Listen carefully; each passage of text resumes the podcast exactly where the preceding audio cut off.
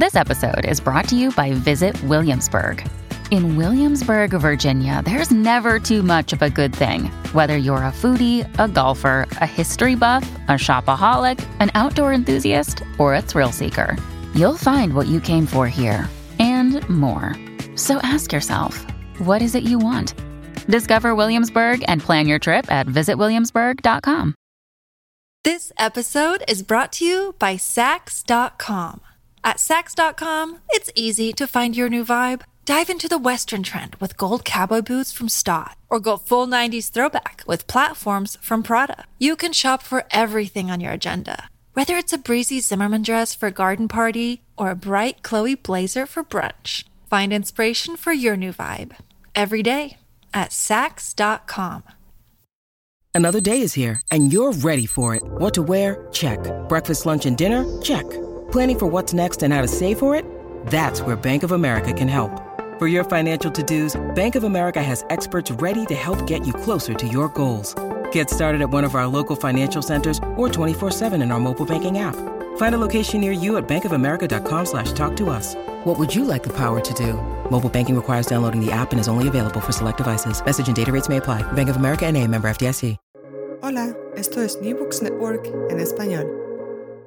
Bienvenidos a este episodio de NBN en español, la versión hispana de New Books Networks. Esta entrevista cuenta con el apoyo del Semillero de Investigación en Literatura Latinoamericana, SILAT, de la Pontificia Universidad Javeriana. Mi nombre es Rodrigo del Río Joglar.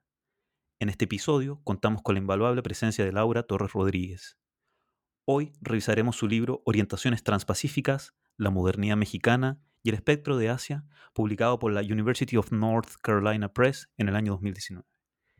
El libro ganó el primer lugar como mejor libro en humanidades de la sección México de LASA año 2020 y una mención honrosa en el premio Catherine Singer Kovacs de MLA el año 2019.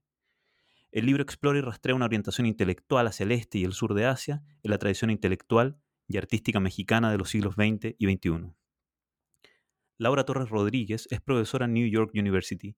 Ha dedicado su investigación y enseñanza a la literatura, el cine y los estudios culturales mexicanos. Es también una voz importante en los estudios de la relación entre Asia y América Latina, como también en estudios de frontera, ecologías transpacíficas, pensamiento decolonial y archipelágico, estética feminista y teoría marxista. Sus ensayos han aparecido en Public Books, Revista de Crítica Latinoamericana, Revista Hispánica Moderna, Ciberletras, Esferas y 80 Grados. Actualmente es directora de estudios de, de pregrado y forma parte del Cross Currents Bennett Polonsky Humanities Lab 2021-2022. Bienvenida, Laura. Muchas gracias por la invitación y por leer el libro con tanto cuidado. bueno, ahora vamos a ver qué tal lo leí, ¿no? en la conversación. Laura, em, quería comenzar preguntándote cómo se gestó la premisa del libro, cómo lograste construir el puente transpacífico entre tradiciones literarias o intelectuales que han tenido una presencia muchas veces inexplorada, acaso inestable, fantasmal, o como tú misma dices, ¿no? Éxtima en los estudios latinoamericanos. Wow. bueno, eh, sí, yo creo que si la pregunta es cómo, cómo comienza este proyecto, eh, yo, yo soy originalmente de Puerto Rico, entonces e, es, interesante porque tenemos una tendencia a mirar eh, las tradiciones latinoamericanas, continentales, etcétera, desde una perspectiva bastante lateral, ¿no? Eh, y es interesante porque a mí me han hecho esta pregunta muchas veces, ¿cómo tú terminas en, en este proyecto? ¿no? Ni siquiera que no eres mexicana, no, no, no, no eres de ascendencia asiática. Em, y a mí, y yo creo que tiene que ver con eso, que cuando, cuando estás un poco en el archipiélago, piensas, ok, hay, hay dos maneras de, de pensar América Latina, eh, de entrar al continente. Una es Estados Unidos, ¿no? Eh, y la relación colonial de Puerto Rico, pues es la, una de las más obvias. Y está México, ¿no? Como centro eh, para mi cultura, como entrada al continente. entonces yo creo que tenía que ver con esa, con esa, esa visión y bueno, no, no sé si sabes, pero el, el, el, Caribe se pensó por muchos siglos como una, un archipiélago mexicano, ¿no? Del virreinato mexicano. O sea, yo creo que, que tal vez pensar México desde, desde el mar ah, era una pregunta que a mí me interesaba, pero también desde el Pacífico, ya que México tiene una costa pacífica tan grande. O sea, que yo creo que la pregunta que yo, te, que yo tenía, ¿no? E, era ¿Qué pasa si uno mira esta misma tradición eh, canónica? Porque el libro es bastante canónico en los materiales que aborda, ¿no? Eh, pero la, la, miramos desde este otro lado, ¿no? Desde, eh, porque la materialidad está ahí, o sea, está ahí el mar, ¿no? y está ahí esa conexión histórica por las naves de China. Entonces, ¿a dónde va, ¿no? En el siglo XX, esa, esa conexión de tantos siglos. ¿Y qué pasa si, hacemos, si le hacemos esa pregunta a los, a, a los materiales? Y yo creo que esto es un problema bastante general, no solo de México, sino del resto de América Latina también, ¿no? Eh, el, resto de América Latina tiene un montón de mar Pacífico, pero siempre se, piensa como, a un Chile, ¿no? Se piensa como nación atlántica, ¿no? Eh, entonces a mí me interesaba mucho esa, eh, cómo, esa pregunta de cómo desaparece un mar de una tradición cultural y cómo aparece, ¿no? y de en qué forma. Entonces yo creo que por ahí, tal vez por esa, pero, pero en términos más concretos, cómo yo llego al proyecto, eh, o sea, es un, es un libro que se tardó casi 10 años en escribirse. Eso es algo que y yo creo que, que se ve mucho, ¿no? Eh, eh, que tiene muchas capas argumentativas, muchos puntos neurálgicos, o sea, que reflejan distintas etapas o momentos del proyecto también. Pero tal vez la forma en que yo llego a, esta, a, a, a este proyecto tiene que ver con, con, con algo que yo estaba notando cuando estaba haciendo mis exámenes, preparando mis exámenes, que era que, las referencias a Asia del Este y Asia del Sur aparecían, eh, sobre todo en el ensayo culturalista latinoamericano, aparecían en momentos claves de redefinición de las ideologías latinoamericanistas.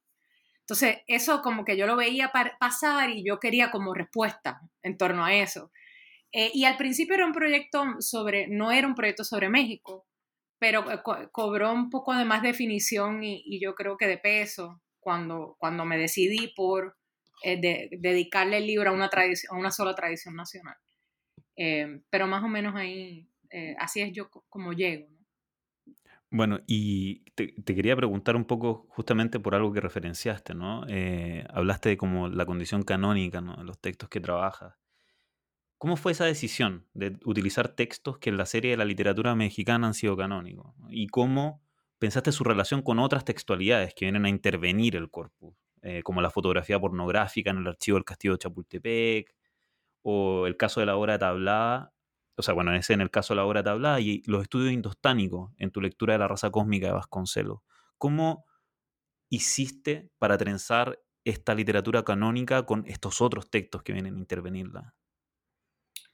Claro, em, sí, o sea, yo eh, lo, que pasa es eso, que cuando yo comencé a trabajar en este proyecto, y esto es algo que mucha gente que trabaja hacia en América, eh, estudios asiáticos latinoamericanos, si quieres, por llamarle de alguna forma, te puede decir, ¿no? Eh, hace 10 años, ¿no? tú hablabas de, de, que te interesaba esta conexión transpacífica, que te interesaban estas referencias a Asia, en México y la gente te miraba como no tenía ninguna resonancia, ¿no? Te, te miraban como, pero eso, eso es accidental o, eso es como, como una cosa ornamental o, una, o, es una imitación. O, era una o sea, hablar de Asia en América Latina era una referencia bastante devaluada, ¿no? Era como un modo de producción como barato, ¿no? Eh, entonces, a mí, eh, uno tenía que justificar mucho el proyecto y, y, como remar mucho para convencer que ese proyecto tenía importancia. ¿Qué pasa? Ocho años más tarde, ¿no? Cuando ya yo estaba terminando de escribir eh, el libro, o sea, a todo el mundo le, le, le, hacían, para todo el mundo tenía mucho más sentido, ¿no? Eh, en la medida en que, claro, que ahora la orientación transpacífica del continente es mucho más claro, eh, sobre todo de, la, de, la, región latinoamericana, debido, bueno, por todos los tratados de libre comercio, de, de, comercio transpacífico que se han firmado, pero también porque China se ha convertido en el, en el primero o el segundo eh, eh, socio comercial de la región. Entonces, ahora está muy claro cuáles son cuál es la importancia de este proyecto un poco y de, y de, y de darle una historia ¿no? a, esta, a, esta, a este giro que parecería para muchos como inaudito o nuevo y que no lo es. ¿no? Entonces, esto, esto te lo decía para regresar a tu pregunta. Cuando yo comencé, el punto era convencer a, una audiencia, ¿no? y la audiencia que yo tenía en ese momento era, eran advisors, colegas, ¿no? Eh, de eh, convencer a, esa audiencia de que esto era importante y que, y que lo podías ver aún en la tradición más canónica, ¿no? Que no era una orientación marginal.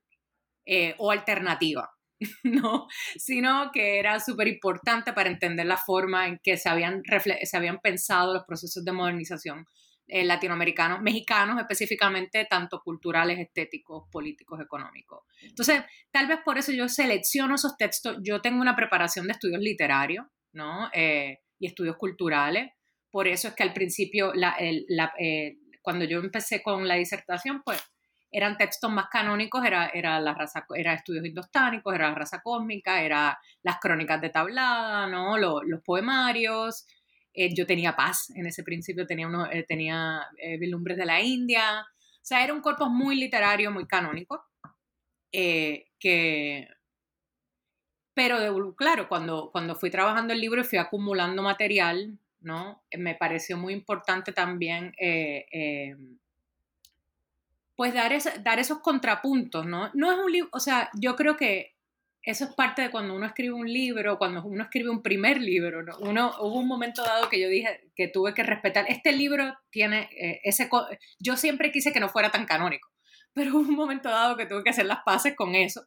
Pero sí después tuve mucha oportunidad en, en, en ir añadiendo fotografía, ir añadiendo estos encuentros con el archivo, de los que si quieres podemos hablar con más calma sobre ese encuentro con el archivo específico, porque yo creo que cambió mucho los lenguajes que yo estaba utilizando para hablar eh, de, la orientación transpacífica. Eh, pude añadir películas, eh, óperas, al final hay como una ópera coral, ¿no? Hay fotografías, ¿no? Entonces, eso, eso, yo fui trabajando por acumulación. Eso fue lo que pasaba, que como a mí me decían que esto era una referencia que era ornamental y anecdótica, pues yo las iba acumulando todas. Entonces yo creo que el libro conserva esa metodología de, por acumulación y por... Eh, sí, eh, entonces a mí todo me parece igualmente importante, ¿no? Y todo estaba contando una historia. Y yo creo que el libro fue floreciendo a partir de ese... Pero al principio hubo que remar mucho para, para hacer un argumento y para convencer de que esto, esto tenía un lugar esencial. Eh, por, en esta, y por eso es que yo como que enfatizo mucho la, el canon al principio, para decir, aún en este canon, eh, tú puedes sacar a flote esa, esa importancia. ¿no? Buenísimo. Eh, de hecho, como en esta, en esta reflexión, tú dijiste que México entra a dar forma a una pregunta que podría haber sido respondida con otros países en principio, ¿no? O sea, no solo con México. Te quería preguntar ¿Cómo entra México en esta reflexión? ¿Cómo entra México en la orientación transpacífica y le da forma a tu reflexión? ¿Por qué te decidiste por un estudio pormenorizado de esta área en lugar de una comparación con varios países? En principio uno pensaría, bueno, será más fácil encontrarla si, ingreso a más países, ¿no? Y en otras palabras, ¿cómo llegaste a México? Y quizás en ese mismo sentido, ¿cómo en esa llegada a México tuviste el encuentro con este archivo eh, estos archivos tan extraños, sobre todo estas fotografías de este archivo secreto, que ya, digamos, e, es, como una dinámica casi de, eh, de, literaria, ¿no? Bueno, eh, voy a ir a buscar un archivo secreto, casi como, como los detectives salvajes van a buscar a César Tinajero. Sí. bueno, el, el tema México, ¿no? México es esencial. Yo creo que yo no habría podido escribir este libro eh, sobre otro país, ¿no? Eh, y bueno, y eso tiene una respuesta muy, muy clara, que es, em, y eso es algo, uno de los argumentos del libro, es que, y no es un argumento mío, ¿no? Es un argumento que han hecho también estudiosos del periodo colonial, ¿no? Las estudiosas del periodo colonial, eh, que es que México es el eslabón perdido, ¿no? En la, historia de, de, la sucesión imperial en el Pacífico. ¿Y a qué yo me refiero con esto, no? Que México durante casi 500 años es el, centro mismo de esta ruta, de, e, e, el, centro de, esta ruta que une Europa y Asia a través del galeón de, Manila. Em, y sí, ¿no? E, es el, lugar que amarra estos continentes eh, en esta primera globalización, ¿no? Entonces, a mí yo, yo lo que vengo a argumentar de alguna forma es que por muchos siglos, por ejemplo, las Filipinas se consideraban, y esto, esto es algo que han estudiado, por ejemplo, Catherine Villor ¿no? y otras historiadoras, se consideraba eh, parte de México, del virreinato de la Nueva España, ¿no? Y para los criollos, eh, de, la Nueva España, de, la Nueva España, el Pacífico era súper importante en, en, sus aspiraciones ¿no? de imperiales también y en la forma en que se imaginaban en este sistema. Entonces, eh, ese, ese, como que esa conciencia geopolítica solo se, se, entiende en México. ¿no? Eh, eh, y es un libro sobre todo sobre, sobre, sobre escritura criolla, aún en el siglo XX. ¿no? Entonces, esa, yo creo que esa conciencia y esos archivos y esa forma de acercarse tiene que ver con esa memoria. ¿no? Y, yo, yo básicamente lo que digo es que o la pregunta que yo me hago en el libro es qué pasa si, si las Filipinas eh, se consideraban, por ejemplo, en el primer imperio mexicano luego de la independencia, eh, se consideraban esenciales ¿no? para, para el nuevo, para el proyecto eh, nacionalista, bueno, no nacionalista, pero para el proyecto de post-independencia mexicano. ¿Qué pasa cuando esa, cuando esa conexión se cercena, ¿no? se rompe? Ese hilo que unían, ese, ese, yo lo, yo lo, por eso yo lo pensaba como un miembro fantasma, porque es un puente material que conecta y amarra esta geografía. De momento desaparece, no, no es que desaparece, pero se rompe por, por estos procesos históricos. Em, ¿Y qué pasa con eso? ¿no? Eh, ¿Cómo esa memoria regresa? Por eso a mí me gusta el miembro fantasma, porque también hay algo ahí que, que todavía duele, que todavía aparece y aparece, es el espectro de lo que llamo el espectro de Asia. Pero era una pregunta muy concreta, porque esa orienta y cuando yo hablo de orientación, es una orientación material, estaba ahí porque estaba ahí, eh, eh, eh, esa cultura material está, em, sí, es, es, esencial para entender eso. Entonces, claro, yo, yo siento que México sentía que, que, le tocaba heredar el imperio español en el Pacífico y sin embargo lo vienen a heredar los Estados Unidos. ¿no? Entonces, y, lo vienen a heredar los Estados Unidos bastante tarde, en el siglo XIX. Entonces, toda esa historia yo creo que es muy importante eh, para entender estos textos que yo leo en el siglo XX y para pensar, y para pensar este deseo de, expansión hacia el Pacífico que se sigue como reiterando en estos textos, de distintas maneras muy heterogéneas. Pero yo creo que, claro, no hace, e, este mismo argumento no tiene sentido en todos, los, en todos los contextos latinoamericanos. Yo creo que se pueden hacer distintos argumentos pero, pero a mí me, me interesaba mucho eh, esa aspiración imperial interrumpida, ¿no? que sí lo puedes pensar en otros contextos como Chile, por ejemplo, que sí tiene una colonia en el, en el, Pacífico, ¿no? que es Rapa Nui.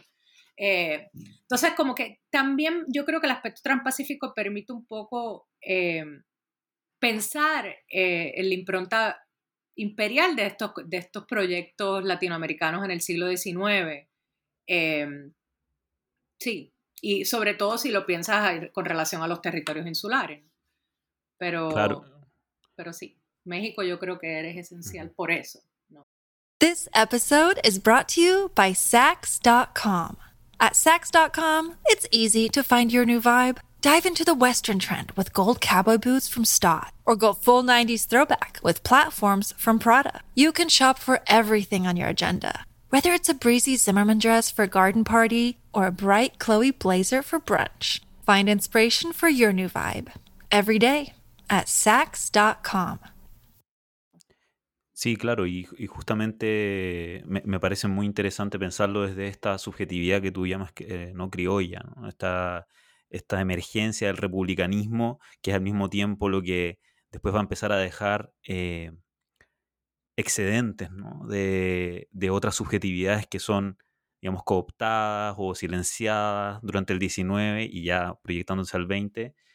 Eh, y en ese sentido, quería preguntarte eh, por un gesto que haces en el libro, me parece profundamente interesante, que es la forma en la que se piensa la alteridad cuando nos orientamos transpacíficamente.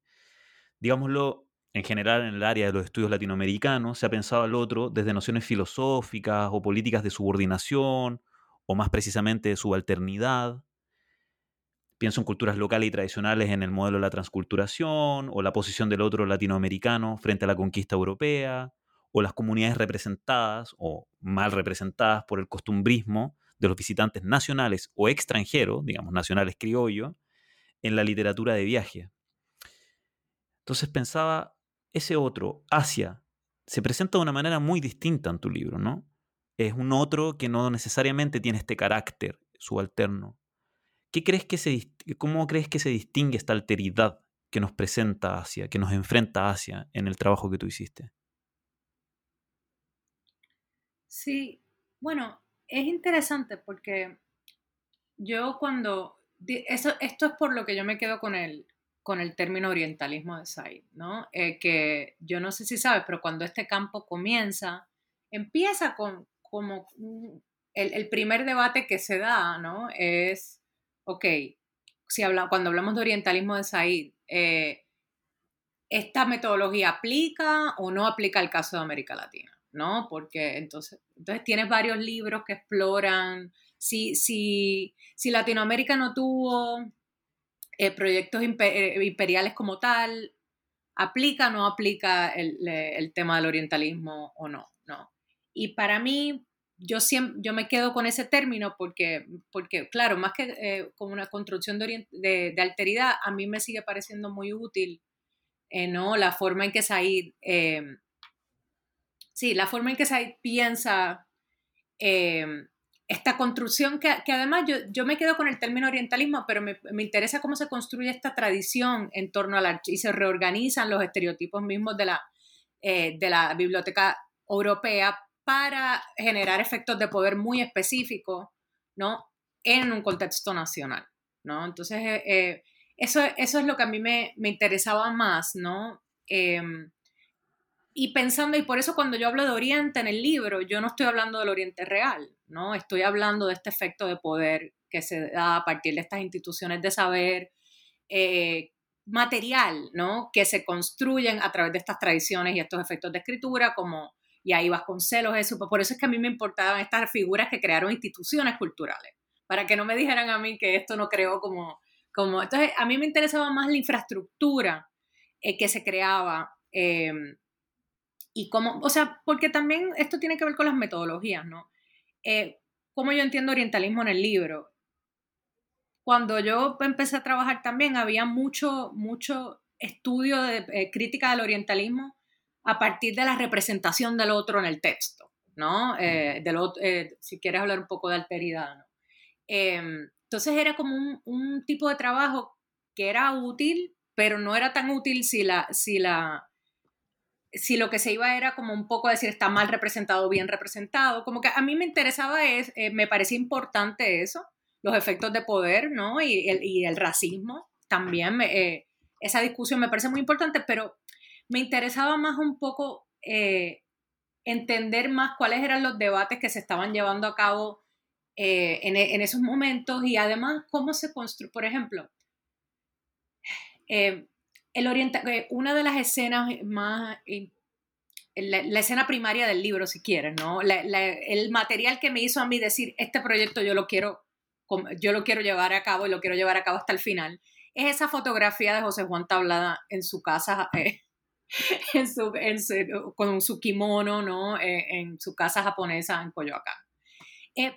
hablando de, de, orientalismo, claro, ahí a mí me, me interesó mucho porque el, orientalismo se ve, claro, era una forma de, apropiación cultural, era un yellow face, claramente lo que llamaríamos un yellow face, y eso tenía sus problemas, pero también se veía que era una orientación material histórica que, eh, que no era solo un problema de representación del otro, sino que implicaba una pose, un performance racial y de género, una práctica visual y arquitectónica, ¿no? De, que yo le llamo de, de vinculada a la exhibición pública de la privacidad, eh, una nueva forma de exhibir el cuerpo masculino en el espacio doméstico que estaba en esa, ocurriendo también en esa foto, una forma de autoficción, pero también una orientación sostenida por una infraestructura eh, que coreografiaba distintos registros estéticos, pero también que detrás de esa orientación había también un proyecto diplomático, un comercio transoceánico de personas a objetos, ya que la casa se construye y se diseña, como explico en el libro,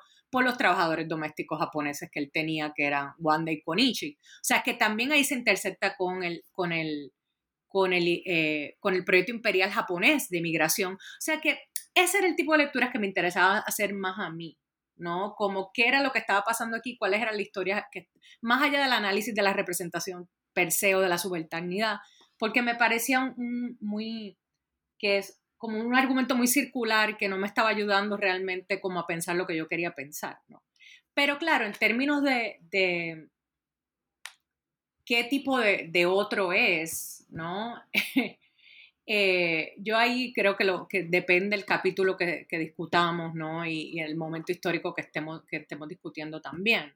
Eh, porque para mí es muy importante todo este, toda esta escritura orientalista para construir ciertos proyectos nacionales populares, eh, sobre todo después de la, de la, Revolución Mexicana, etcétera, ¿no? y el tema racial es súper importante ahí también. Pero yo lo que, lo que a mí me interesaba era que, que, que tal vez el, otro que se construía no era un otro eh, uniforme o un otro ahistórico, ¿no? Eh, esta idea también de, sino que había algo que yo le llamo como, como una relación de isomorfismo, ¿no? De, para usar un, término un poco de Luciano, entre los procesos de modernización en América Latina y los, los procesos de modernización en Asia. O sea, que había ahí una, una relación un poco como de, de estudio comparado y mucho interés por lo que estaba pasando allá. Em, y mucha aplicación también. Eh, y entonces ese, ese, ese, proyecto a mí es un poco el que trazo en el libro. Y mm, estoy, estoy completamente de acuerdo que, que el libro, digamos, traduce eso, esa, esa preocupación que no es eh, exclusivamente en problemas de representación. Por eso me parece tan interesante el uso de orientalismo, porque parece transformarse el concepto de orientalismo en tu libro, no eh, parece ser, afectado por el problema que está intentando de capturar. Eh, de hecho, si nos pudieras comentar un poco, un poco más sobre esa transformación que tenían estos conceptos más o menos clásicos, estas preguntas más o menos clásicas de, la, de los estudios latinoamericanos, porque, claro, pareciera ser que la preocupación del libro no es solamente eh, una preocupación crítico-política, sino que también hay preocupaciones poéticas detrás de cómo estos autores latinoamericanos o estos eh, agentes culturales latinoamericanos están apropiándose hacia maneras productivas, si bien parciales o con ciertos como eh, figuraciones de superficialidad. Entonces, ¿cómo articulas tú esa, esa equivalencia, o sea, ese balance entre la crítica y la poética, entre una preocupación por encontrar dinámicas y efectos de poder, pero también como esos efectos de poder son profundamente productivos, ¿no? Para ciertos, eh, ciertas configuraciones literarias y artísticas en América Latina. Claro. Em, sí, ¿no? Y ahí yo creo que tiene que ver mucho con, eh, con la formación que uno tiene, ¿no? Eh, que, claro, lo que te decía de la importancia de los estudios literarios y de los estudios culturales para este libro, ¿no? Porque es muy interesante. El libro ha tenido muchos lectores y lectoras de otras disciplinas, ¿no? Historia y antropología, y que cuando se acercan al libro les choca un poco también los vocabularios estéticos que yo utilizo.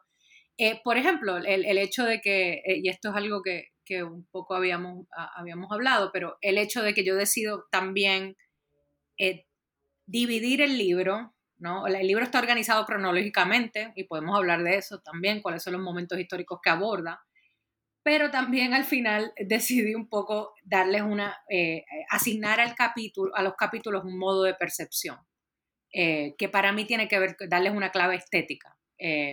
Por ejemplo, el primer capítulo pues tiene que ver, eh, yo utilizo el término de visualidad, el segundo hablo de textualidad, el último de sobre resonancia, temporalidad, etc. Em, y claro, eso, eso es muy, esos modos de, no son, no son eh, necesarios, no inevitables, ¿no? Eso es más las herramientas de, mis herramientas de lectura, ¿no? Em, y yo, y yo recuerdo cuando yo estaba escribiendo ese, ese capítulo sobre Bartra, ¿no? que es un capítulo sobre eh, teoría política, básicamente, y sobre sus ensayos sobre el modo de producción asiático, yo lo compartía con, con, algunas colegas que me decían, pero este capítulo tan árido, ¿no? ¿Dónde está la cuestión estética que tiene el resto de los capítulos? Y yo lo pensaba y yo decía, pero es que para mí todo está unido por esta misma pregunta por la estética, ¿no? Y por, la, y, por esto que tú llamas de la... Eh, y, de la, y, este, y este proyecto como estético-cultural, ¿no? Eh, y yo por eso tal vez quise ponerle esos nombres, eh, esas claves a los capítulos para que eso, para, que, para, para recordar ¿no? que, la que, la, que la reflexión estética había sido ¿no? la, mi herramienta de investigación teórica y crítica. Y no sé si era eh, completamente necesaria, pero yo creo que sí, que yo creo que verlo, ver este tipo de problemas desde la literatura, desde el arte, desde los estudios culturales, te da como una, te da una ventana que no necesariamente te da si haces este, este tipo de trabajo desde la historia desde la antropología, que muchas veces se hace mejor, se hace mejor desde eso, no estoy diciendo que nuestra disciplina lo hace mejor, pero para mí fue muy importante ese, ese aspecto más, más creativo y yo creo que viene dado por lo que tú por lo que yo te decía al principio, ¿no? De, de si el problema para mí es cómo desaparece el Océano Pacífico, para mí el tema fenomenológico de cómo reaparece y cómo estos escritores lo van captando, porque podemos pensarlo en términos también de memoria, ¿no? Es una memoria transpacífica, como que, que, se va, que se olvida y que de momento reaparece. Y para mí, para, para por ejemplo, a, a, Vasconcelos se le aparece a través de la biblioteca, ¿no? Y se le aparece a partir de, esta, de estas prácticas textuales que él tiene y que reinscribe, y esa es su metodología. A, a, Tablada se le aparece por medio de la visualidad, ¿no? Y la visualidad como un nodo, que, como una herramienta que, que, que coordina un montón de, arquitectura, decoración, etcétera, fotografía.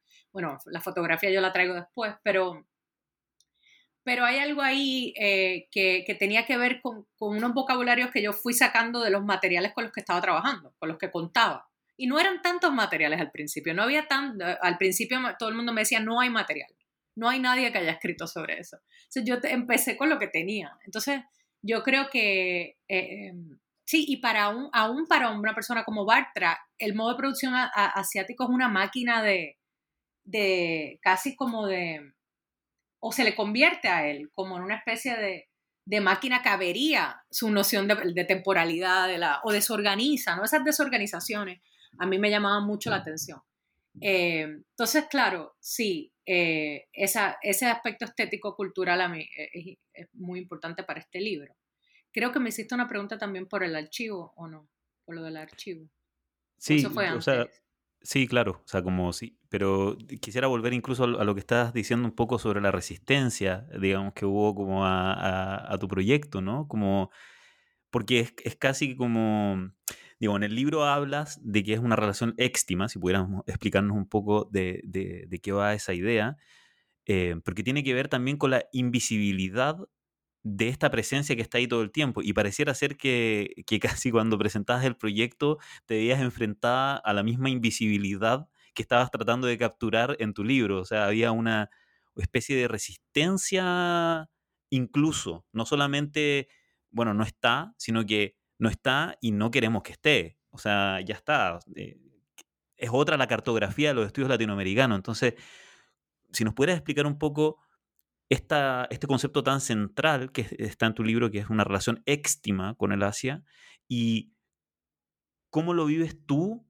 tratando de llevar un proyecto que pone esta relación transpacífica en el centro al presentarlo, bueno, y cuando se gestó el libro, más que hoy, según lo que nos decías, eh, a, estas dinámicas de invisibilidad. No existe, no hay corpus, no hay archivo, no existe esa relación, es muy precaria. Eh, ¿cómo, ¿cómo, lo ves ahora, 10 años después, digamos, del comienzo de que comenzaste a escribir ese libro? No, y también esta cuestión de que es muy precaria o es un chiste, ¿no? Porque ahí también eso que dices de que no lo, de que no lo quieren ver o de que no se quiere ver, tiene que ver también con, con unas cartografías que son unas las eh, cartografías de, blancas, ¿no? También de denegación y de racismo eh, y de... Y eso es algo que me interesa mucho más ahora, sobre todo el Pacífico latinoamericano. Lo que aparece son historias indígenas, historia del Pacífico negro, aparece el Pacífico asiático. O sea, es que también hay, hay algo ahí que, que, yo creo que es muy importante también mencionar y, y, decir. A, través de, eh, a partir de esta, de esta invisibilización constante, más que de invisibilidad, son, es una invisibilización, invisibilización que se reitera constantemente, ¿no? Eh, pero sí, en términos del concepto de extimidad, yo creo que tenía que ver mucho con eso. Eh, es interesante, una de, una de las reseñas del libro dice, ese concepto de extimidad no tiene nada que ver, yo no entiendo por... El libro es muy interesante, pero ¿por qué ella utiliza todo este lenguaje tan, tan, eh, que no hace falta, ¿no? Y ahí yo creo que tiene que ver que a mí el concepto de intimidad, de hecho, yo un poco llega más o menos al final con, uno, con el encuentro con el archivo este de, tablada, ¿no? Y te puedo explicar por qué, pero y, cómo es que un poco también eh, empieza el tipo de, experiencias, ¿no? En torno a, esta, a, este problema empiezan también un poco a, eh, afectar los vocabularios que yo estoy usando. Eh, te cuento porque yo empiezo a, hablarle de, de extimidad. Hace un amigo eh, historiador que es profesor en Penn State, Marco Martínez, eh, que también es, experto en tablada, me había dicho que, que, en el Museo de Historia de, Chapultepec había un, una colección de las estampas de tablada, ¿no? y yo trabajo mucho con las estampas de tablada. Y él también, y siempre hubo esa pregunta, ¿qué pasó con la colección? ¿Se destruyó realmente o, o está en algún lugar. Tiene que estar en algún lugar, ¿no? Eh, porque él siempre tablada, siempre hablaba en su autobiografía y en su biografía como si todo hubiese estado, todo fue destruido, ¿no? Eh, y esta experiencia de trauma también que, que, él, que él carga, ¿no? A, los Estados Unidos. Eh, pero como que nosotros decimos eso, México, también cuando preguntabas por qué México, porque México tiene grandes archivos. México conserva su patrimonio eh, cultural, ¿no? Con relación a otros países de Latinoamérica o del Caribe, que no conservamos nada y que todo... México tiene una tradición de conservación y también de hospitalidad, ¿no? La gente se, eh, se queja mucho y que de los, de, que, que, no los dejan ver los materiales. No, yo creo que en México son bastante hospitalarios con su... Eh, sí, con, con, compartir ese, patrimonio y darle, darle un poco acceso a, a los investigadores y las investigadoras. Pero, ¿qué pasa? A mí me habían dicho eso y yo, por un contacto que tenía en la INA, llego a, ese archivo y allí me dicen, no, bueno, aquí estamos, esta es la, la, porque no, a mí me habían hecho una cita, pero nunca me explicaron para qué era ni nada. O sea, y había mucho secreto alrededor de la cita y mucho misterio. Pero yo me aparecí porque yo, no fue que yo estaba en el archivo y encontré esto, es que yo conseguí ese contacto. Y llego allí y entonces me dicen, no, es que esto es, eh, aquí está el archivo secreto del museo eh, y, es la, y básicamente el archivo secreto es esta colección erótica.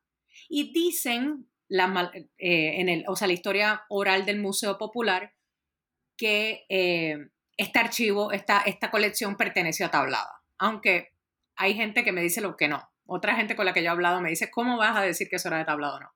Lo que pasa, pero a mí me impresionó tanto todo ese proceso. Cuando yo llego allí, hay una cantidad de objetos. podemos hablar de 20, tal vez como entre estampas, fotografías, como por lo menos 200 objetos, pero también habían eh, porcelanas, habían abanicos, habían móviles, e, era una, era dildos, era de todo, en porcelana, era, y estaba todo tan muy, tan cuidado que a mí, yo creo que ahí fue que yo dije como, wow, eh, eh, yo empecé a, sentir que, este, que esta historia transpacífica era una historia de alguna forma, una historia obscena, en la medida en que he estado fuera de escena, ¿no? O se ha mantenido fuera de escena, ¿no? Eh, y, y, el tema de la extimidad también, que es un concepto lacaniano que, que también, que, que, yo que desarrollo en otro, en otro contexto también que podríamos hablar. Luego, de, lo que está dentro y lo que está fuera. A mí lo que me interesaba más era la noción topológica, ¿no? De lo que está adentro es lo que yo imagino como lo que está fuera. Porque había unos abanicos, eh, había un abanico que se iba desplegando y veían las imágenes eh, de, sexuales, ¿no? Cada vez que ese abanico se, se abría. Entonces, esa apertura de ese abanico como que me hizo pensar mucho en el proyecto también, ¿no? Cómo uno iba estirando y iban apareciendo y lo que uno pensó que era una separación es una continuidad. Eh, entonces yo creo que ese término sobre todo tenía que ver mucho con los afectos, de eh, los afectos entablados, por eso yo empiezo con esos epígrafes de Bernal, de Reyes, eh, y de, donde ellos siempre tienen como sorpresa, de, donde hay siempre como una especie, entonces yo creo que esos vocabularios tenían que ver con esa... Eh, con esos procesos de invisibilización y esos procesos de sorpresa cuando te encuentras de momento conectado a esta historia y no te habías pensado desde ahí. Entonces hay que hacer como toda una, como una eh, revaluación, ¿no? De lo que, de tu historia cuando un poco te abres a esa posibilidad. Entonces, yo creo que por ahí va el término extimidad también. Luego yo lo utilizo en otras, en otra, por ejemplo, en otros contextos para pensar el, tema de la migración china en México, ¿no? Y la relación con la migración china en México. En otro artículo sobre, sobre Julian Herbert, pero, pero en la casa en la casa del dolor ajeno a mí me parece un buen, una buena, un buen título para entender la extimidad también.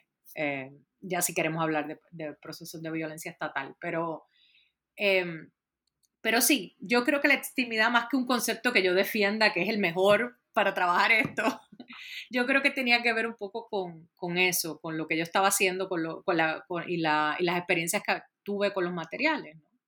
y con el proyecto en, en, general. Yo como lector te digo al, al tiro que, por ejemplo, esta, esto que aparece de manera quizás más explícita en, en, esta, en este grupo de fotografías eróticas ¿no? de tablada, como lector yo lo, vi de manera muy evidente en, Vasconcelos también, este fuera de escena, esta obscenidad casi, ¿no? De, de, pensar la cartografía de su formación intelectual, ¿no? Este Bildungsroman, de su llegada a una idea de la India que luego pone a funcionar para el Estado mexicano. Lo digo porque eh, relatas cómo su paso por Estados Unidos, ¿no? Lo anglo, el gran antagonista de la raza cósmica, eh, es lo que lo habilita a constituir su pasión por la India de algún modo. ¿Cómo crees tú que esta mediación de frontera, esta fricción entre México y Estados Unidos termina habilitando un desplazamiento transpacífico a Vasconcelos? Hay, hay algo ahí también medio, de nuevo, fuera de escena, obsceno, ¿no? En, el autor mismo, que quiere rechazar eso que al mismo tiempo Estados Unidos le está habilitando a pensar su proyecto político e institucional. Sí, es una, es una india anglófona totalmente, ¿no? Y Vasconcelos hablaba inglés, ¿no? A diferencia de, lo, de, lo, eh, de, los, de los intelectuales porfiristas y porfirianos que estaban eh, orientados hacia Francia, ¿no? Este, estos intelectuales del norte, aunque Vasconcelos no era originalmente del norte, pero se cría allá, eh, realmente estaban, sí, estaban educados en Estados Unidos y él, y él realmente accede a toda esta biblioteca a partir de las bibliotecas estadounidenses, ¿no? En inglés, toda esta información en inglés, ¿no? Eh, y a mí, eh, en general, a mí, a mí me interesa mucho uno de los argumentos que, que tal vez no hago también en el libro, pero que continúan informando lo que yo sigo haciendo ahora o lo que hice un poco después, tiene que ver con eso, con que en la relación entre México y Estados Unidos, Estados Unidos niega, no sabe nada, eh, reniega muchísimo de México y no estudia nada de México tampoco. Pero es una, es una relación como bastante, si la estudias desde el Pacífico, desde la historia del Pacífico, eh, como que eh, gana una continuidad, ¿no? La historia de esta, o sea, o puedes ver las similitudes entre ambos países, entre ambos pro, eh, procesos de, de configuración nacional, de industrialización, de, y sobre todo la zona fronteriza, ¿no? La zona de la historia de militarización de la frontera México-Estados Unidos tiene más sentido si la estudias desde el Pacífico, ¿no? Eh, que, desde la, que desde el Atlántico, y eso son violencia. Eh. Entonces, yo creo que a mí me interesa como quiera, en términos generales, los estudios transpacíficos son estudios también de, de repensar lo que pensamos que son diferencias entre países, ¿no? Y, y yo creo que ahí hay, hay, mucho por hacer también. ¿No? Pero en el caso de Vasconcelos es muy interesante porque también, por ejemplo, él en estudios indostánicos, él reniega de la teosofía. Él dice que la teosofía es una cosa poco seria, eh, que no tiene nada, o sea, que ningún interés. Y La raza cósmica es un libro teosófico, ¿no? En su estilo. Eh, además se roba, básicamente se, se, se, pide prestado toda esa, esa, esas cartografías raciales de la teosofía, ¿no? Que saca de, de Blavatsky, ¿no? Entonces, es muy interesante, esa, eso es la extimidad también, ¿no? Lo, lo tomo y lo, y lo, pero, pero lo reniego. Y, pero a mí me interesa mucho esa, esa práctica textual de Vasconcelos, totalmente, eh, que era como bien desmedida eh, y bien, y cómo esas ideas van eh, por eso yo uso la idea de la textualidad, ¿no? De, la textualidad como una operación de diseminación de significantes, ¿no? Eh, de una obra a otra. Y, de, parte de lo que él escribió sobre la India luego aparece en las campañas oficiales contra el analfabetismo, ¿no? Aparece en el maestro como política pública para los... Entonces, es, muy interesante el caso de Vasconcelos por eso, por eso a mí me llamaba mucho la atención. Y yo empecé por ahí. Vasconcelos fue el que me dio un poco la, el peso para yo poder construir otras cosas, ¿no? Porque estaba tan claro en su caso que yo así podía como que entonces seguir construyendo a partir de ahí. Pero, pero sí, yo creo que la extimidad sí funciona en todo lo, eh, eh, por lo menos en todos en los capítulos de distintas formas. O sea que me parece que más que nada que un, que un concepto que yo quiera como reafirmar me parece, me parece un concepto generativo eh, de, de algunas de las operaciones y movimientos que yo estaba como que identificando en estos autores. Hey, it's Ryan Reynolds and I'm here with Keith, co-star of my upcoming film If, only in theaters May 17th. Do you want to tell people the big news? All right, I'll do it. Sign up now and you'll get unlimited for $15 a month in six months of Paramount Plus Essential Plan on us. Mintmobile.com slash switch. Upfront payment of $45 equivalent to $15 per month. Unlimited over 40 gigabytes per month. Face lower speeds. Videos at 480p. Active Mint customers by 531.24 get six months of Paramount Plus Essential Plan. Auto renews after six months. Offer ends May 31st, 2024. Separate Paramount Plus registration required. Terms and conditions apply if rated PG. Muy interesante sobre todo lo que, lo que dice sobre la reacomodación de cartografías también en el continente americano. Me recuerda mucho el argumento de Mauricio Tenorio en su libro sobre la idea de América Latina que dice, claro, es mucho mejor estudiar México y Estados Unidos como un solo país y sacar a México a América Latina por un segundo, ¿no? Para, mm, para poder estudiar esta relación realmente, ¿no? Y estudiar eh, procesos históricos que si no serían invisibles. Y me parece que justo esta orientación transpacífica que estás proponiendo produce esa reacomodación, produce una reacomodación donde incluso los mismos países, como tú decías, están eh, siendo reconsiderados, ¿no? Las fronteras mismas de esto que creemos que son tan eh, estables. ¿no? Me parece interesantísimo. En, ese sentido, quería preguntarte un poco más por la, por la forma del libro eh, y en estas transiciones que haces de un país a otro y que, y que son relevantes en tu, en tu caso. O sea, como que tienen, tienen razones, hay razones de significancia eh, de estudiar primero Japón, después la India y después China. ¿Cómo, cómo pensaste esas transiciones? Y sobre todo, eh, me gustaría también que después de explicarnos un poco esas transiciones, si, pudieras, Laura, em, ¿por qué China llega tan tardíamente? Lo pienso también, sobre todo porque, por ejemplo, Tablada mismo también tiene un texto sobre Li Pai, ¿no? Él tiene un, él tiene un texto sobre Li Pai y, y sin embargo, tiene sentido esta, esta, mm, esta serie que nos propones y que, entonces, eh, y, que lo defiendes mucho durante el libro. Entonces quería, quería que tuvieras la oportunidad de explicarnos un poco por qué se dan estas transiciones de Japón a la India y a China finalmente, que llega más o menos tardíamente o, por lo menos contraintuitivamente más tardíamente que, los otros, que las otras territorialidades. Sí. No, eh, yo ahí también quiero decir que, tiene que ver con los materiales que yo estaba trabajando, que hubiese, habría sido muy lindo, por ejemplo, escribir un libro solo sobre China, ¿no? Eh, habría sido otro libro también. Eh, pero bueno, la explicación, la lógica que está detrás de, de todo esto tiene que ver con, por ejemplo, eh, yo, el primer capítulo es básicamente sobre, sobre tablada y, no y como bien mencionas, no sobre todo toda la producción de tablada, sobre el primer tablada.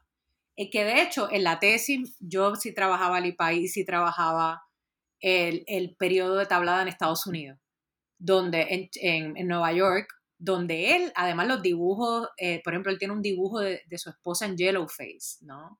Eh, y, la, él también empieza como a pensarse más como sujeto diaspórico mexicano a partir de una identificación muy extraña, o de una identificación no, como una relación especular con lo que él identifica como la diáspora china en Nueva York.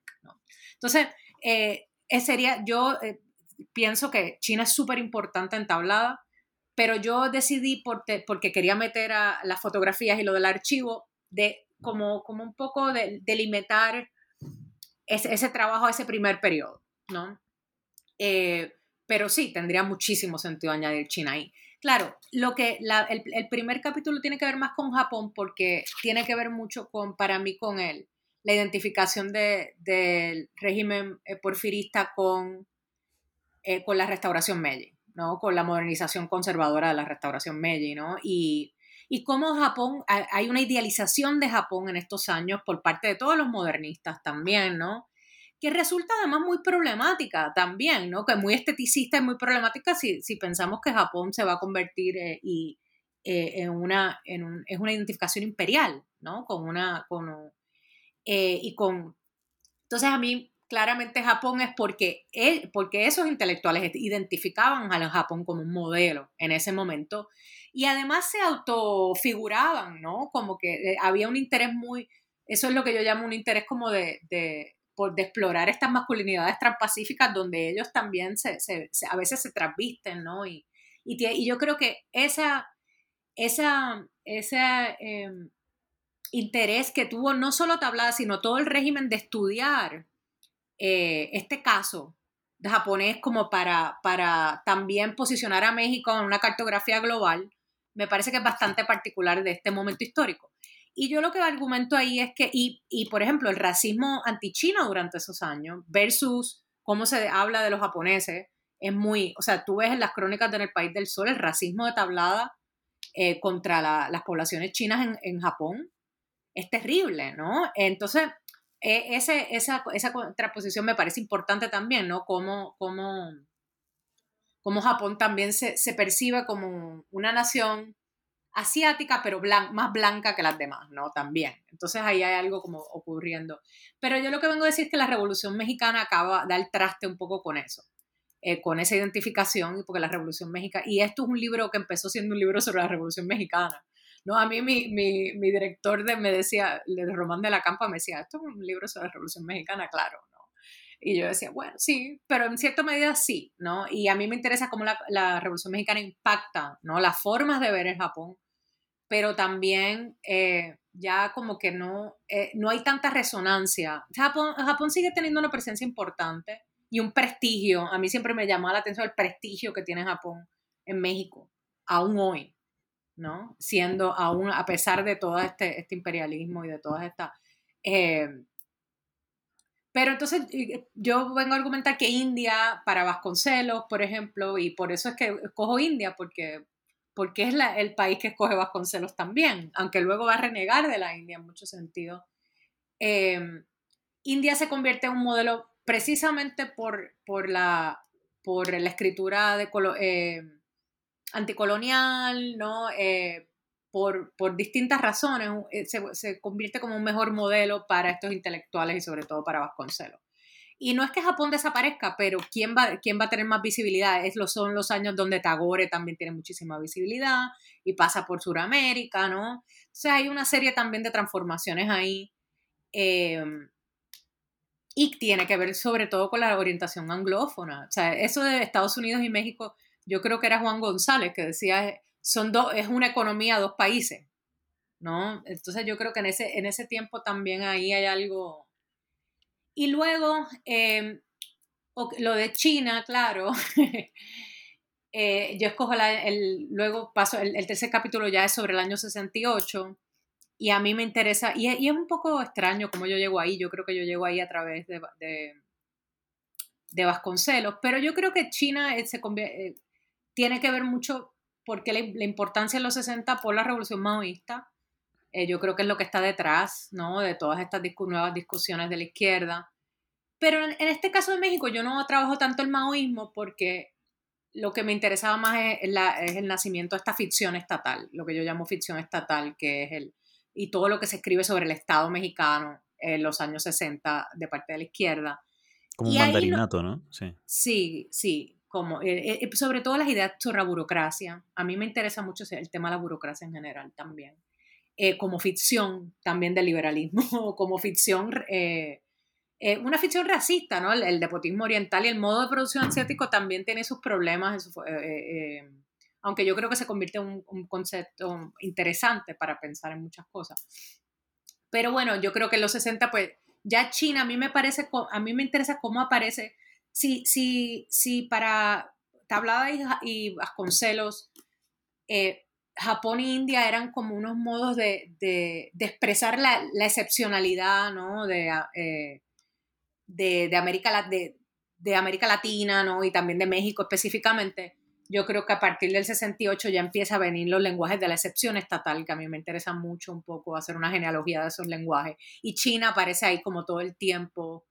Eh, aunque en el capítulo de Bartra realmente no es sobre China específicamente, ¿no? Eh, pero ya en el capítulo de Bernal sí, y ahí eh, es que traigo un poco lo, también lo de la, la memoria silenciada de la, de la violencia estatal eh, ¿no? y de las campañas antichinas que aparecen en los 60 también, como memoria ¿no? literaria de un proceso que, que, que sí, que, que, no estaba, eh, no era parte de los repertorios de la, de la historia oficial sobre la revolución. Y ahora es que se está formando esa memoria y esa, y esa historia de forma más articulada en México. Em, y bueno, y el último capítulo, eh, post-NAFTA, yo vuelvo a Japón, pero ese capítulo pudo haber sido sobre China también, ¿no? Yo creo que ahí, eh, yo escojo Japón por el tema de la maquila, de la industria maquiladora, que tiene bastante eh, influencia en la, frontera, ¿no? Y por el nuevo japonismo, que, yo, que a mí me parece interesante, como que yo creo que hay un nuevo japonismo que tiene que ver con, con la cultura global, o puede haber sido Corea, también habría sido interesante. Eh, pero yo creo que, que en el fondo la, la, pregunta importante es China ahora, sobre todo en el momento contemporáneo. Yo creo que se fue más una elección por los materiales que yo estaba trabajando, pero eh, pero hay un regreso de Japón muy interesante eh, y que a mí me interesa pensar en, en ese capítulo. Eh, pero no necesaria, pero creo que pudo haber sido China o debió haber sido China, en mucho sentido. bueno, está, está, buenísimo igual, ya. Eh, lo, que, lo que sí quería era como, ya llegando sobre el final de la, de la entrevista, era preguntarte de nuevo por esa premisa del libro que nos comentaste al comienzo, esta herencia de las aspiraciones imperiales criollas, ¿no? De la cultura mexicana proyectada al Pacífico. Lo pregunto porque sobre el final, y quizás aquí volvemos al Caribe de una manera bastante indirecta, en el epílogo confiesas como parte directa de tu proyecto político-intelectual la desimperialización. Eh, ¿Nos podrías contar qué imaginas como una crítica desimperializante? ¿Cómo participa este proyecto crítico? ¿Y qué resonancia y qué diferencia tiene con los estudios subalternos o el proyecto descolonizador? ¿no? Eh, que hoy en día tiene eh, los subalternos, digamos, en los 2000 y, y ahora la, la, decolonización como, como horizonte más o menos utópico de, de, los estudios latinoamericanos. Sí, yo e, ese, ese término lo uso bien al final del libro, en, ese, en el epílogo, ¿no? Es un término... Bien, bien al final, sí, sí, De Quan Shen. Eh, que, él utiliza, eh, porque yo en, esa, en ese epílogo, a mí lo que me, o sea, lo que está detrás de eso es que hay, o sea, y es la pregunta por exactamente por lo, por lo que tú me estás diciendo, ¿por qué esto es importante hoy? ¿No? Em, y yo creo que hay, hay una, una tendencia por parte de las instituciones culturales y artísticas a de momento como celebrar ¿no? una especie de globalización transpacífica. Eh, que, o sea, o, pensar que esto es un proyecto donde a mí lo que me interesa un poco es, celebrar esa diversidad cultural que ahora se extiende hacia el Pacífico. Eh, y yo creo que, eh, lo que lo que dice Shen en, en, cierto sentido es que no hay globalización, no, o sea, celebrar la globalización sin, sin un proyecto de desimperialización es es peligrosísimo, sobre todo cuando estamos viendo que lo que está detrás de esta orientación eh, de, América Latina hacia el Pacífico son, es el regreso del nuestro activismo. Eh, entonces, yo en ese, en ese epílogo eh, estudio, por ejemplo, como dos, dos exhibiciones, dos exposiciones, perdón, de, de arte que una en, el Museo Slim, de Carlos Slim, el Museo Sumaya, ¿no? Y otra en, en, el, Museo de, de, Fine Arts de Boston, que, que de alguna forma retoma, eh, escenifican ¿no? la importancia del comercio material de del galeón de Manila. Eh, Y, lo que, y a mí me parece bien problemático porque curiosamente siempre es como una celebración del esplendor de esta cultura, ¿no?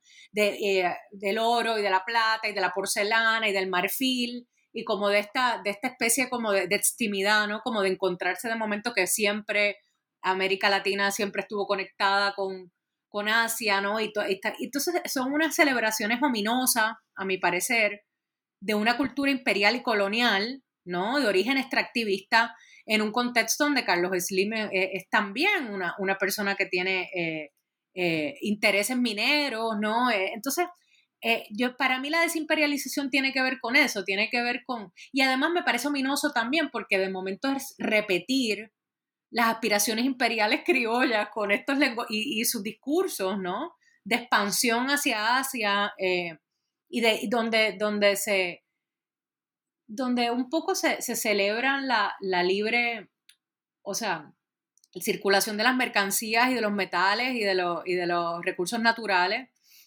y no de las personas, ¿no? Entonces ahí yo creo que eh, para mí lo importante con ese término de desimperialización es que ese trabajo lo tienen que hacer todos, no lo tenemos que hacer todos, ¿no? No es, por, yo no estoy diciendo que eh, México tiene esa tradición de, de aspiración imperial, que se está traduciendo también en ese tipo de, eh, de, modelos económicos, de, reinscripción de esos modelos económicos.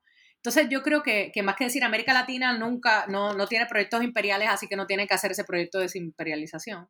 No es cierto, ¿no? Lo tiene que hacer, es multipolar, eso es lo que yo quería decir, ¿no? Es multipolar y tiene que empezar, eh, lo tienen que hacer todos, Estados Unidos, México, porque para Chen es un término que tiene que ver con, con, por ejemplo, los legados imperiales en Japón, en China, que él decía, simplemente no es el problema del occidente. El imperialismo no, no, es del occidente nada más, ¿no? Es también, eh, eh, se tiene que hacer, el Pacífico está totalmente atravesado por esta, estas historias imperiales en competencia, que lo que, y que, están, y que, y que tienen unas víctimas bien específicas, ¿no? Entonces, como que yo creo que es eh, esa, esa, multipolaridad del imperialismo y yo lo veía más en ese, y evitar la, la reiteración ¿no? de esas celebraciones eh, que no hacen el trabajo de la desimperialización, ¿no? Eh, o sea, que básicamente era más un llamado a, a pensar cómo podemos pensar la, historia, porque para hacer memoria de esas conexiones, sin reinscribir esos imperialismos, ¿no? O, reescribir estos modelos e, económicos, em, sobre todo el, del extractivismo.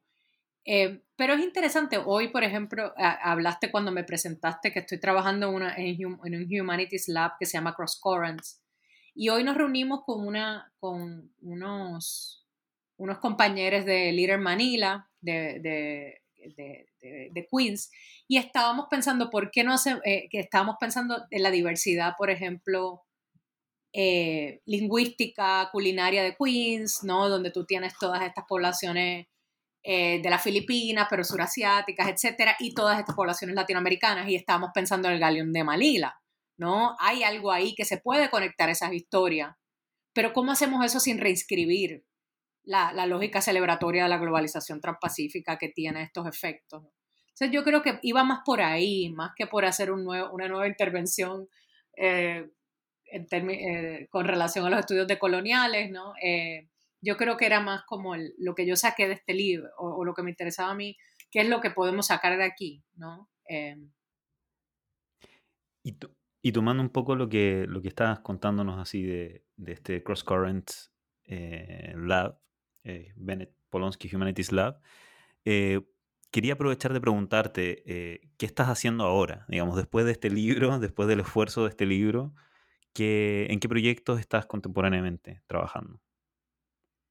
Sí, yo creo que he estado como descansando, pero, pero bueno, pero algo que me interesa mucho, que tiene que ver con esto, es, es esa...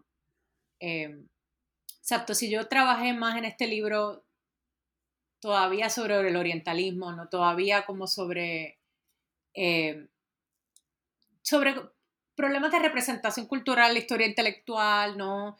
A mí cada vez más me interesa eh, el mar, ¿no? La, pensar en el Pacífico latinoamericano, ¿no? Y pensar en su materialidad pelágica, ¿no? Y pensar, y pensar en materiales que están más relacionadas con comunidades pacíficas en, en la América Latina, ¿no? Con, eh, por ejemplo, con el tema del Pacífico Negro en, en México o en Colombia o con, con, distintas historias, ¿no? No creo que sea un proyecto ahora, y también este, tengo un proyecto más o menos sobre las islas de México también, parecido, por ejemplo, un proyecto sobre las Islas María, las historias que se dan a partir de esa geografía de las Islas Marías, que están conectadas con esto que hablábamos de, la, de las orientaciones transpacíficas, tanto del Imperio Español como del Porfiriato, ¿no? Entonces, y de momento es una, una isla carcelaria, ¿no? Un archipiélago carcelario. Entonces, y los materiales culturales que se construyen a partir de ese archipiélago. Entonces, me, me interesa ese tema de lo, del mar, pero no creo que como un proyecto de libro tal vez, sino como un proyecto que yo pueda articular con más gente, ¿no? Historias del Pacífico latinoamericano, historias de distintas... Hay un montón que hacer también ahora mismo con el tema de las economías informales y cómo tienen una orientación transpacífica clara y los materiales que se dan a, través de, esa, eh, de esas economías. Eh, pero eso, eso es un poquito mi, mi, interés más, como irme hacia Ocean Stories, ¿no? Irme más como hacia el, tema ambiental también eh, y más política del archipiélago, ¿no? políticas de Island Stories, etc. Pero pero eso como proyecto más colectivo, tengo varios trabajos, artículos trabajando en eso, pero ese libro sobre Pacífico Latinoamericano no sé si va a ser así, como un libro, o si es más como una especie de acercamiento. Em, tengo otro, estoy trabajando también un libro sobre, sobre ideas de sobre la burocracia, eh, que, que, viene un poco de, esta, de esta idea de la, de la burocracia como una ficción estatal en México, ¿no? en, en ciertos debates de los 70, 80 pero que ahora me interesa mucho estudiar desde la literatura de mujeres, ¿no? Eh, y, de, y, también de, las distintas intervenciones artísticas en torno a la pregunta por la burocracia y por la figura de la burócrata en México. Eso es otro proyecto como más, más que, que, va por otro lado, pero entre otras cosas, ¿no? No, muchas gracias Laura. Así que te agradezco mucho la entrevista y, y bueno, eh, a continuar eh, con esta investigación tan interesante. Muchas gracias, Laura. Gracias por escuchar New Books Network en español.